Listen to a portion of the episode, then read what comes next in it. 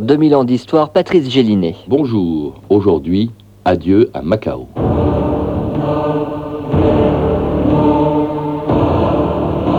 Telle une étoile de mer abandonnée par le ressac de l'histoire sur les rives du delta de la rivière des Perles, Macao restait superbement indifférente aux événements. Philippe Ponce.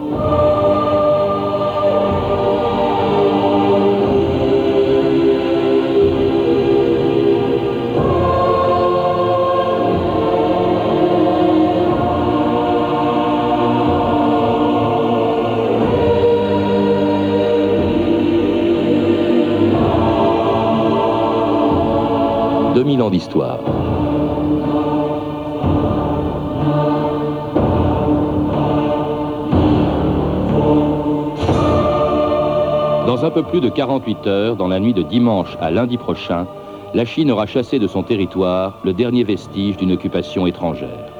Le 20 décembre, deux ans et demi après Hong Kong, Macao sera redevenue chinoise. Après 450 ans d'une présence portugaise discrète, ce petit territoire d'à peine 16 km et 400 000 habitants aura cessé de faire rêver les Européens, fascinés par cette ville étrange où l'Occident et l'Orient se rencontrèrent il y a plus de quatre siècles. Carrefour de toutes les races, de toutes les cultures, de toutes les religions, de tous les commerces et de tous les vices, on y venait de très loin pour y gagner ou pour y perdre des fortunes au bord de la rivière des Perles. Maintenant, qu'allez-vous faire? Ben, je me le demande. J'ai un franc 50 dans mon sac et un timbre à 12 sous. Comment pensez-vous partir? Que penseriez-vous d'un bateau? J'en ai un. Et en passant, vous pourriez me déposer à Marseille? Non, pas à Marseille. Je vais à Macao. Et si vous voulez, je vous emmène. Nous y serons dans deux jours. Macao en Chine, c'est comme Monte-Carlo chez nous. Exactement. Ça m'a l'air d'une bonne idée, ça. Allons-y. Jean-Luc Domnac, bonjour. Bonjour. Vous êtes euh, historien, spécialiste de l'Extrême-Orient, de la Chine en particulier. Vous connaissez bien Macao aussi. Ce qui est étonnant, c'est que la rétrocession de Macao à la Chine, euh, lundi prochain, contrairement à ce qui s'est passé avec Hong Kong, passe presque dans l'indifférence. Oui, d'abord, trois raisons. D'abord, euh, Macao, tout le monde s'en est toujours moqué parce que c'était un petit comptoir complètement perdu euh, au bord de la rivière des Perles. Les deux autres raisons, c'est que, premièrement que la Chine populaire y est au pouvoir, au pouvoir depuis longtemps. Hein. Depuis longtemps, la police chinoise arrête des gens là. Euh, c'était le meilleur endroit pour passer en douce en Chine. L'autre raison, c'est que, au fond, maintenant, Macao a déjà été intégré économiquement à la Chine depuis une dizaine d'années. Donc ça ne va pas bien changer grand-chose, c'est-à-dire au phénomène fondamental, c'est-à-dire au déclin de l'originalité de Macao. Euh, que Macao n'a jamais été aussi extraordinaire qu'au moment du film, que on devait avoir des extraits. Là, ce film, euh, c'est euh, Macao, l'enfer du jeu, un film de Jean Delannoy, a peut-être reconnu la voix de Eric von Stroheim. Alors, il y a peut-être aussi une question de taille. Macao, euh, à 16 km, Ou 20, parce que ça c'est typique de, de Macao, les chiffres varient, personne n'en sait rien. c'est complètement bizarre ce, coin. Hein. En tout cas, c'est beaucoup plus petit que Hong Kong, qui ah en fait 1000, et puis ça a 400 000 habitants. Macao, Hong Kong, c'est 6 millions entre 300 et 500 000, hein. personne n'en sait rien également. enfin, les, deux villes sont à 60 km l'une de l'autre, mais Macao a pourtant une très longue histoire, en tout cas euh, le Macao portugais, euh, puisque c'est au début donc du XVIe siècle que les Portugais l'ont découvert. Je crois que c'était un obscur avant portugais qui s'appelait Fernao Mendes Pinto, qui découvre Macao, et puis Macao devient une ville, un comptoir portugais. Oui, alors trois périodes et une originalité. Les trois périodes, c'est d'abord la période euh, du 16e, 17e siècle, la période de grande prospérité, une période intermédiaire, ensuite un petit peu difficile jusqu'au 19e, et puis ensuite Macao à la remorque de, euh, de Hong Kong. Euh, l'originalité, c'est que c'est au tout début que Macao a été la plus prospère, comme le montrent bien les monuments extraordinaires qui en restent de cette époque-là, puisque Macao était un point essentiel dans l'Empire portugais pour un commerce trilatéral entre le Portugal, euh, la Chine et le Japon. Et à ce moment-là, ça a été vraiment un comptoir splendide. Ensuite, les choses se sont gâtées euh, pour toute une série de raisons qui tenaient notamment au rétrécissement de l'Empire portugais.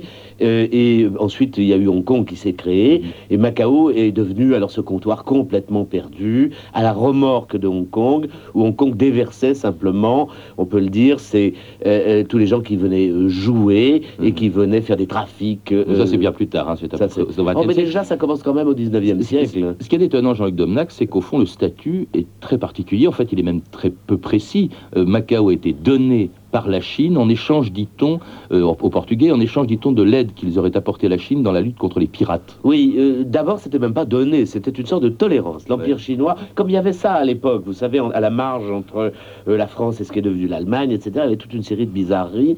Eh bien, l'Empire chinois tolérait la présence des Portugais parce qu'effectivement, leurs bateaux avaient des gros canons qui faisaient fuir euh, les pirates chinois ou japonais.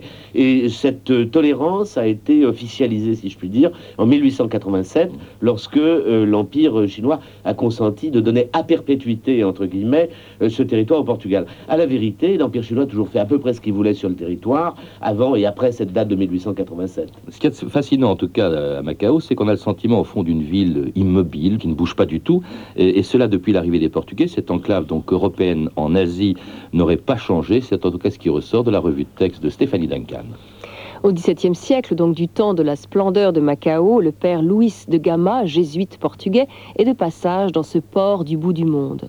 Toute la richesse de Macao est dans la mer, dit-il, et la ville tout entière en vie. On y trouve d'autres biens de valeur que ceux amenés par vents et marées. Lorsque ceci manque, tout manque. Mais la splendeur de Macao n'a qu'un temps, donc voilà comment le poète Barbossa du Bocage l'aperçoit à la fin du XVIIIe siècle.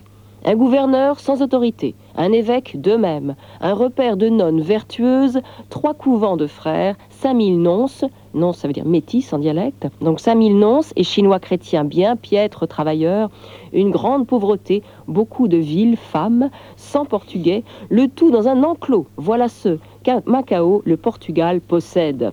Alors au milieu du 19e siècle, le comte de Beauvoir, un Français, n'aime pas beaucoup le métissage de Macao. Les descendants d'Albuquerque, qui trottinent ici en foule, suspendus à leurs sabres ou enfoncés dans leurs cache-nez, forment une race de Portugais croisés de Chinois, lesquels avaient déjà été croisés d'un mélange de Malais, d'Indiens et de Nègres. En somme, une race rabougrie et chétive, au teint chocolat clair, aux yeux fendus en amande, végétant dans une ambiance demi-chrétienne, demi-sorcière, demi-civilisée et demi-asiatique. Mais ce qui choque surtout notre comte français, c'est le commerce des coulis. C'est une trop déplorable histoire que celle de la traite des Chinois, dit-il. Ils sont là, entassés dans des hangars, la figure décomposée, à peine vêtue de guenilles pourries, ils gisent dans la plus abominable infection, attendant ici d'être embarqués pour de lointaines destinations. À côté des coulis et des prostituées, Macao a également son usine d'opium. La préparation du précieux narcotique occupe 300 ouvriers, constate un voyageur en 1900, et l'usine dispose de la seule machine à vapeur de Macao. L'opium arrive de l'Inde, en boule de la grosseur d'une noix de coco. C'est une des principales exportations de la colonie et une des plus fructueuses. Donc euh, Macao, c'est le vice, vous le disiez, mais pour certains aussi, c'est le charme du paysage. Il y avait sur le bord de mer, en demi-cercle, comme une guirlande de maisons blanches, roses, bleues, jaunes, qui semblaient les plus charmantes du monde, écrit au XIXe siècle le français Théophile Ferrière de Bayer. Derrière le fameux quai de la Praia Grande, la ville s'élevait en amphithéâtre, véranda sur véranda, église sur église, jardin sur jardin. Et plus près de nous, un autre Français, Joseph Kessel, envoyé par François, ne résiste pas, lui non plus, au charme désuet de Macao. Cette cité provinciale, blanche et discrète, dit-il, alanguie, engourdie même, était d'un charme qui tournait à l'envoûtement. On eût dit qu'une opération magique avait transporté des rives atlantiques l'essence du Portugal à la pointe extrême de la baie de Canton. Jean-Luc Domenac, vous avez l'air épanoui là, Ah, J'adore cette, ça, cette parce que revue j'ai de gardé des souvenirs euh, de, de, de Macao merveilleux.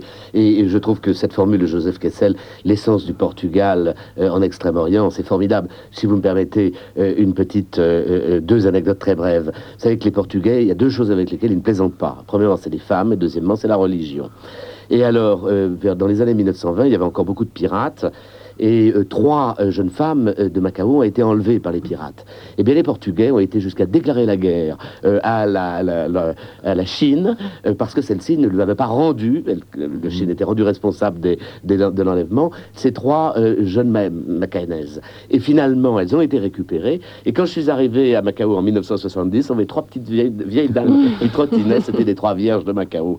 Deuxième histoire, lorsque les Anglais ont négocié le autour de Hong Kong. Ils ont fait des malins, mais en gros, ils ont lâché sur à peu près tout.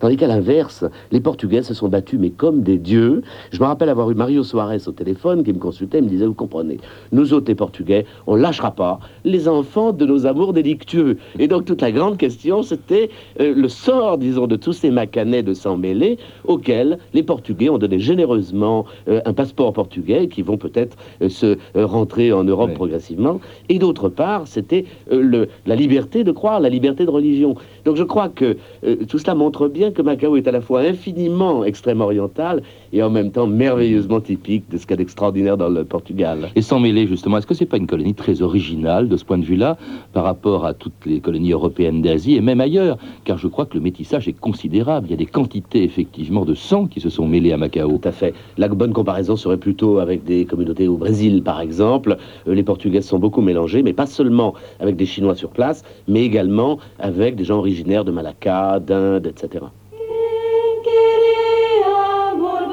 e Ana precisa considerar.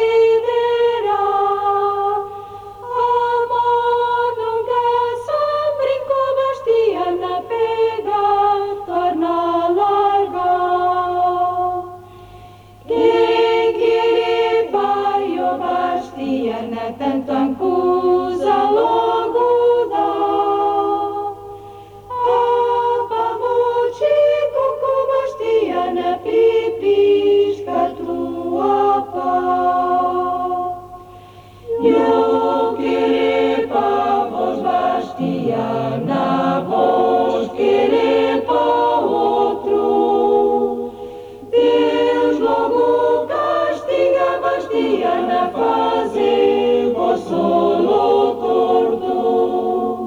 Inter, 2000 ans d'histoire, Patrice Gélinet. Et puis une chorale euh, macanaise qu'on vient d'entendre, la chorale Dinamène, c'était Bastiana, une chanson traditionnelle de Macao. Macao, dont nous parlons avec vous, Jean-Luc Demenac, euh, qui est une ville, enfin qui est une ville et un port aussi, euh, avec tous les commerces depuis que les Portugais y sont arrivés tous les commerces, ceux qui sont autorisés, ceux qui ne le sont pas. Euh, euh, au 19e et 20e siècle, il y a eu tous les commerces de l'opium, il y a eu tous les trafics possibles. Et puis c'est le jeu, euh, finalement. on y reviendra, parce que bon. les commerces, c'était des commerces licites au début. C'était le thé, c'était la soie, c'était également la porcelaine, et puis aussi le trafic de l'opium.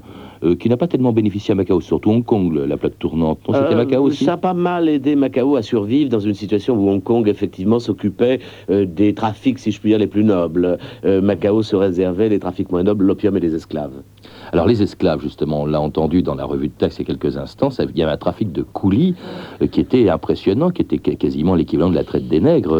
oui, Macao était un peu l'équivalent de ce qu'était l'île de Gorée face à, Dakar, c'est-à-dire le point de départ de l'envoi des esclaves, soit vers des autres plantations euh, d'Asie, soit surtout euh, vers euh, le, le, futur, futur États-Unis, disons. Mm. tous les poseurs de, de rails qu'on voit dans Lucky Luke, si je peux dire, sont, beaucoup sont partis de Macao. Ah, il y avait l'Australie, il y avait Cuba aussi, le Pérou, les Philippines, même la Réunion. Hein, les Français n'ont pas été étrangers à ce commerce. Et puis alors, la réputation de Macao, vous le disiez à l'instant, c'était aussi, et depuis le début du siècle, le jeu qui représente aujourd'hui, je crois, 40% du PIB encore. Oui, oui, oui. Oh, euh, et 40% des revenus, 40% des revenus euh, de Macao et 60% des revenus du gouvernement local. Mais si nous avons des chiffres différents, c'est pas un hasard, rien euh, de Macao n'est clair. Je vais vous raconter juste une autre anecdote. Il y a un grand pont qui relie Macao à l'île de Taipa. En face, d'un côté, il y a marqué, ça a été fait par le gouverneur Intel, et de l'autre côté, en tout petit, en chinois, il y a marqué, c'est moi, Intel, Ruyin, qui ai donné l'argent. c'est ça, Macao, vous comprenez? Pouvoir officiel les Portugais, pouvoir réel, ce monsieur Ruyin, qui était le patron de la société des jeux, euh, laquelle euh, maintenant encore joue un rôle essentiel. Alors les jeux, c'était autrefois, au début de ce siècle, ce qu'on appelait, ou même à la fin du siècle dernier, le Fantan, qui était un jeu assez spécial, et qui était réservé quasiment à Macao. On, mettait de l'argent dans des paniers, puis on les remontait. Et puis maintenant, évidemment, ce sont euh, essentiellement, eh ben, ce sont des jeux plus modernes.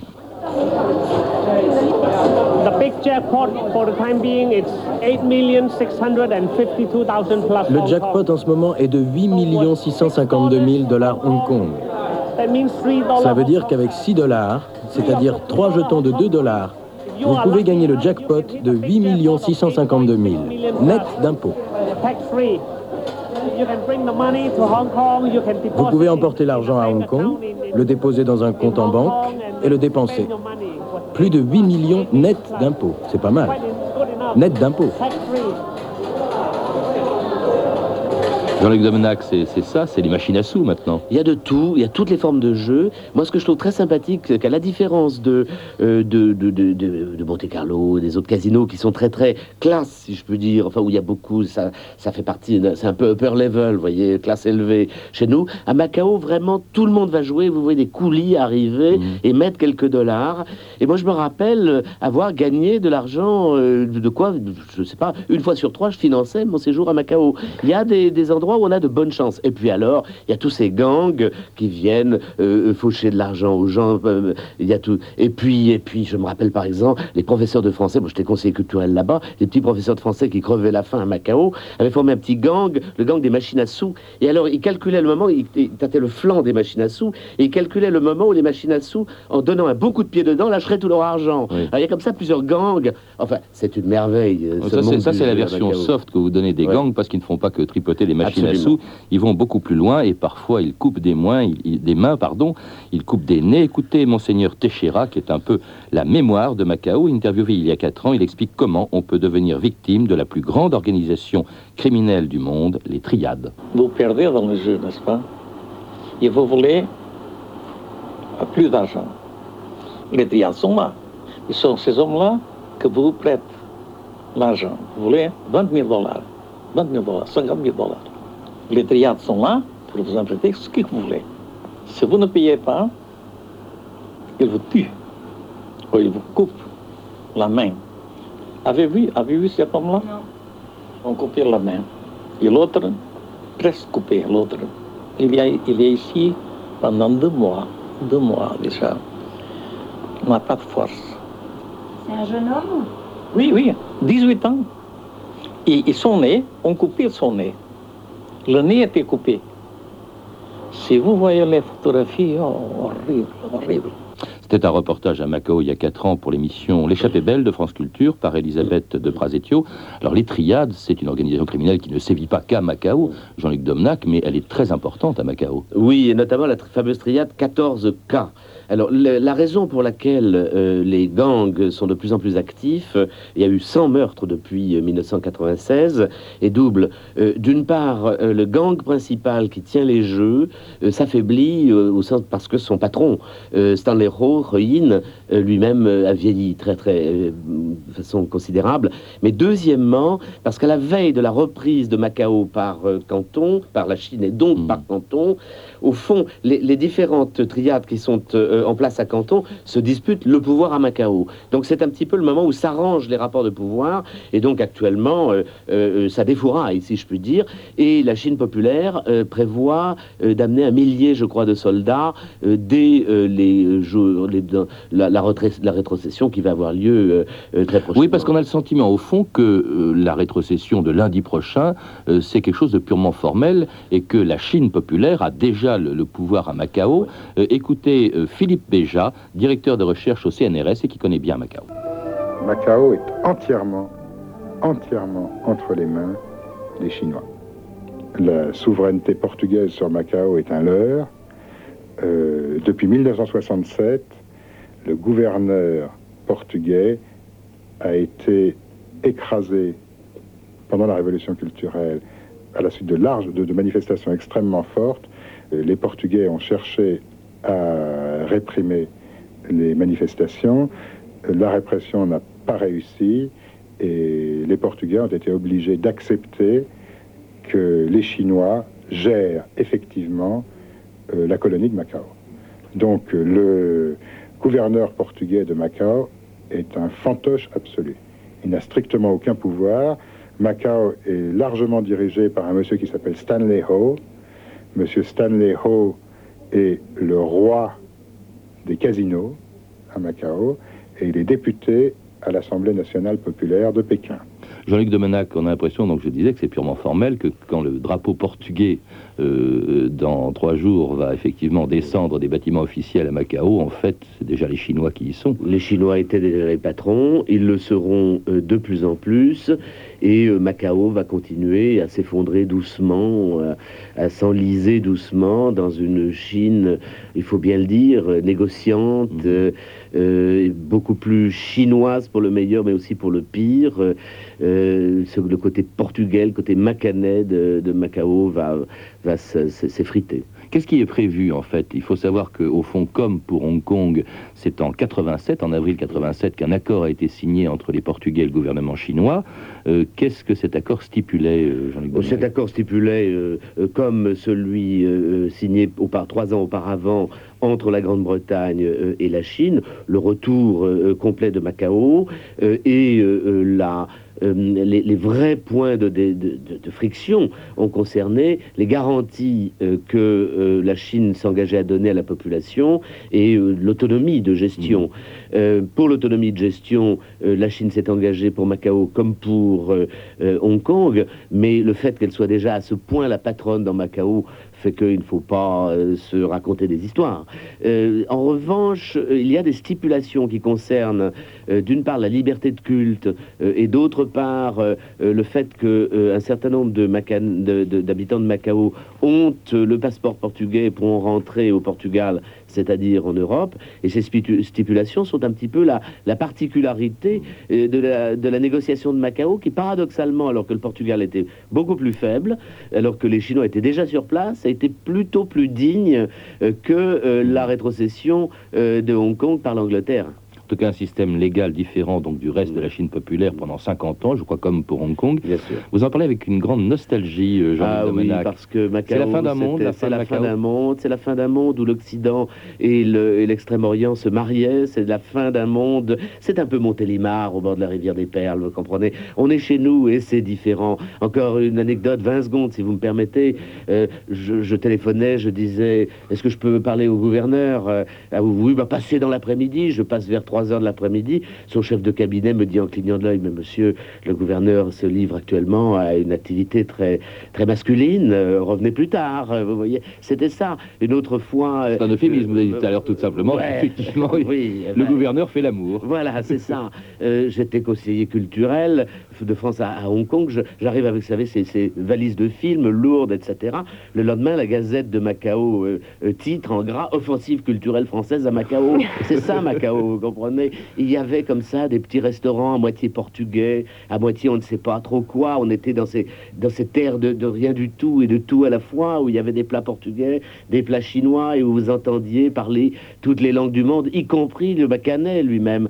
C'était de ces lieux dont il y en a de moins en moins dans le monde d'aujourd'hui, où les races, les cultures, les civilisations s'entremêlent, et je crains que la Chine ne laisse pas survivre cette merveille de, de mariage et de bizarrerie. C'est ça, Macao, disiez-vous, ce ne sera plus ça, donc. Ça ne sera plus ça maintenant, c'est le, va être le règne du béton et le règne de, de, triade beaucoup moins drôle parce qu'il y avait quand même un côté von Stroheim, si vous voulez. Mhm. Moi, je connais par exemple, il y a le Macao, le Macao des espions. Moi, je connais, là, c'était moins sérieux qu'ailleurs. Moi, je connais un espion qui a attrapé une volée de plomb dans les fesses et ça fait 40 ans que, que les fesses lui brûlent parce qu'il a été à Macao. C'était ça, Macao, bizarre et pas très sérieux, mais merveilleux. En tout cas, merci euh, Jean-Luc Domenac de nous avoir rappelé à la fois l'histoire de Macao et de son avenir que vous jugez avec un peu de pessimisme. Je rappelle que vous êtes l'auteur de L'Asie en danger, qui a été publié chez Fayard, et puis également d'une histoire de la Chine, en collaboration avec Philippe Richet, paru en deux volumes chez Point Seuil Histoire. À lire aussi, et cela vient tout juste de sortir, un très joli petit livre qui s'appelle Macao, un éclat d'éternité de Philippe Ponce, publié chez Gallimard dans la collection Le cabinet des lettrés. Et puis également Géopolitique de la Chine de Jean-François Dufour aux éditions Complexes, et puis également à lire un vieux livre de Joseph Kessel, Hong Kong et Macao, publié chez Gallimard en 75 dans la collection blanche. Vous avez pu entendre des extraits du film de Jean Delannoy, tourné en 1939, Macao, l'enfer du jeu, d'après le roman de Maurice de Cobra, et avec notamment Mireille Balin et Eric von Stroheim, et édité chez Montparnasse Vidéo. La bibliographie de l'émission est disponible, vous le savez, en contactant le service des relations avec les auditeurs au 08 36 68 10 33, 2 francs 23 la minute, et puis aussi sur Internet où vous pouvez écouter les émissions que vous avez ratées en composant www.franceinter.com, rubrique 2000 ans d'histoire. C'était Adieu Macao avec euh, Jean-Luc Domenac, à la technique Serge Viguier, Archivina Christelle Rousseau, documentation Rebecca de Nantes et Christila Villarcan, revue de texte Stéphanie Duncan, une réalisation de Anne Kobilac. Une émission de Patrice Gélinet.